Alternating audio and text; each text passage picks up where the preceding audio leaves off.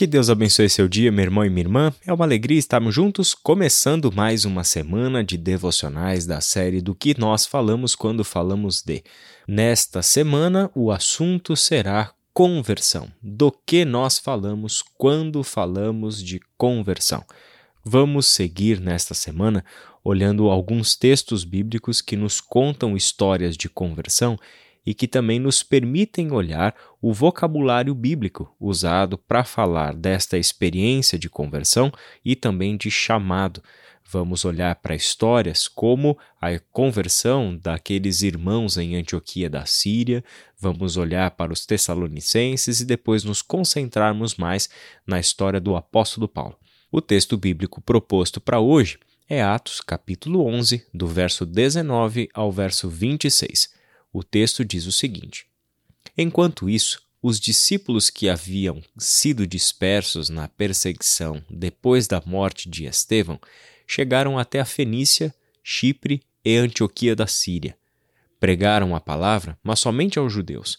Contudo, alguns dos discípulos que foram de Chipre e Cirene até Antioquia começaram a anunciar aos gentios as boas novas a respeito do Senhor Jesus.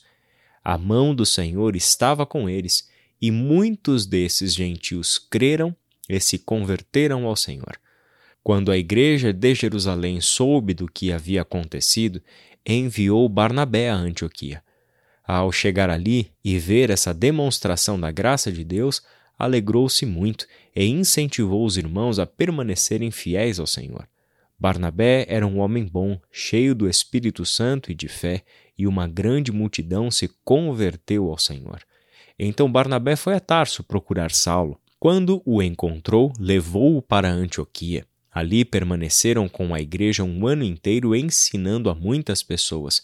Foi em Antioquia que os discípulos foram chamados de cristãos pela primeira vez. Este texto nos dá algumas informações importantes em forma narrativa para considerarmos a pergunta acerca da conversão. Hoje nós vamos considerar então o que aconteceu com este momento da história, que é bastante particular. É o momento em que nasceu a primeira igreja predominantemente de gentios de que nós temos notícias.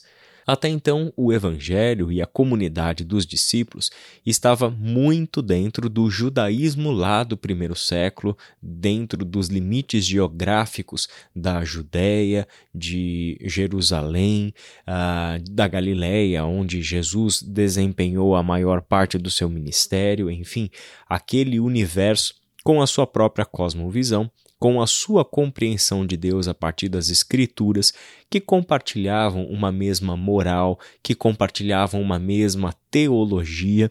Tudo isso fazia parte deste uh, movimento inicial dos discípulos de Jesus dentro do contexto de Judéia e Jerusalém. Agora nós começamos a enxergar a expansão deste movimento todo, o Evangelho alcançando o mundo dos gentios, isto é, pessoas não judias, pessoas ah, do universo cultural greco-romano no sentido mais abrangente. Aqui nós temos então o algo único, narrado dentro da história de Atos dos Apóstolos, como também um movimento que não foi encabeçado por apóstolos, mas é fruto de uma perseguição. O texto mostrou para nós que foram discípulos dispersos na perseguição depois da morte de Estevão é que chegaram a estes lugares. No entanto, o, o movimento inicial desses discípulos que tiveram que mudar porque estavam sendo perseguidos foi de anunciar o evangelho apenas aos judeus. Só que alguns discípulos que foram de Chipre e Cirene até Antioquia também começaram a anunciar aos gentios estas boas novas a respeito de Jesus, o Evangelho de Jesus Cristo. E aí o versículo 21 diz algo importante para nós. A mão do Senhor estava com eles, e muitos desses gentios creram e se converteram ao Senhor. O que existe neste texto de quebra de paradigmas é o fato de que gentios ouviram o Evangelho, creram no Evangelho e se converteram ao Senhor.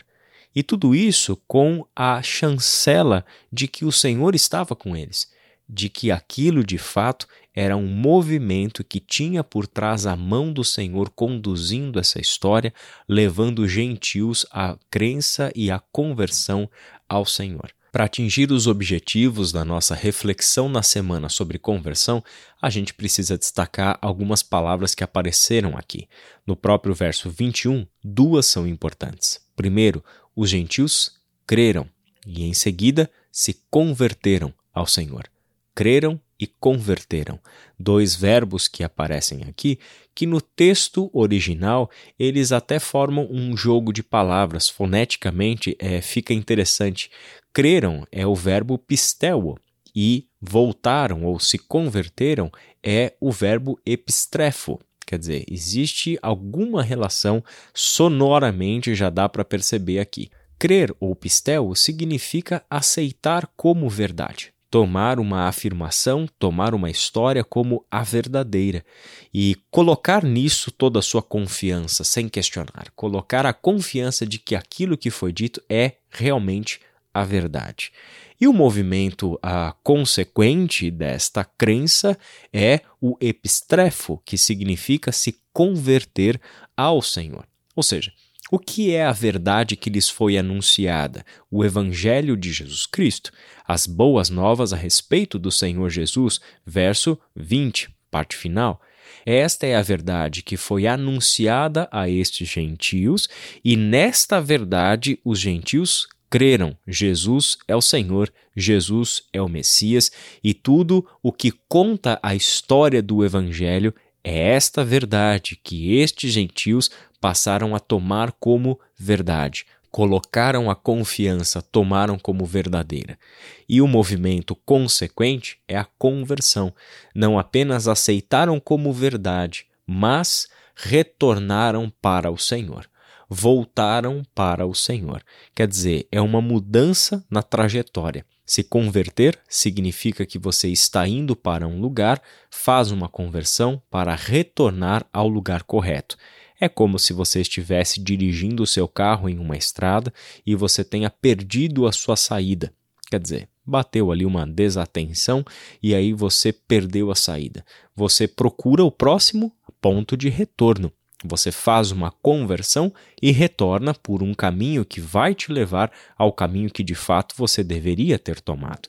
A ideia da conversão é justamente essa.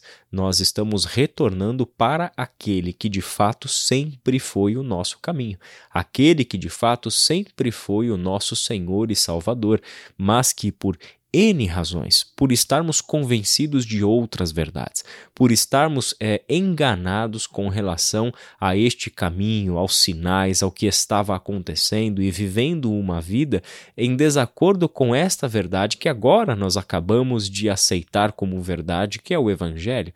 Por causa dessas coisas, nós não éramos capazes de enxergar que o verdadeiro Senhor sempre foi o Deus e Pai de nosso Senhor Jesus Cristo, revelado nos últimos dias por meio da vinda do Messias, por meio da vinda do seu Filho a este mundo. Portanto, o crer, tomar como verdade e colocar a confiança traz consigo um passo prático, que é a mudança de vida, a mudança de trajetória. Eles se converteram ao Senhor. O texto segue mostrando que estas pessoas foram confirmadas na sua experiência de conversão e surgimento de uma comunidade cristã em plena Antioquia da Síria por meio de Barnabé, um enviado da igreja de Jerusalém para verificar o que havia acontecido ali. Barnabé constatou que de fato era um movimento do Senhor, viu aquilo tudo como uma demonstração da graça salvadora do nosso Deus, se alegrou com aquelas pessoas e passou a incentivá-los a permanecerem fiéis a este Senhor, a quem haviam se convertido. E o texto, mais uma vez, no versículo 24, diz que uma grande multidão se converteu ao Senhor.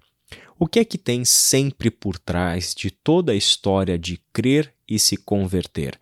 A graça do Senhor, a mão do Senhor, a presença do Senhor, o cuidado do Senhor. É este Deus que, em primeiro lugar, está envolvido no seu projeto de salvar pessoas. Sempre será a sua graça que dá o start, que dá o ponto de partida para toda a história que resultará em crença, em conversão, em alegria e em edificação de pessoas dentro da nova comunidade de fé, a comunidade que recebe Jesus como Cristo, Jesus como Senhor. Vive para dar glória ao Deus e Pai de nosso Senhor Jesus Cristo. Se edifica mutuamente por meio dos dons concedidos do Espírito a ela, como também se prepara assim para a obra do ministério, para participar da missão de Deus, levando este evangelho da salvação em Cristo por meio do seu trabalho missionário no mundo. Que Deus abençoe o seu dia e siga junto com a gente ao longo desta semana, em que continuaremos a refletir sobre a conversão. Que Deus te abençoe e até amanhã.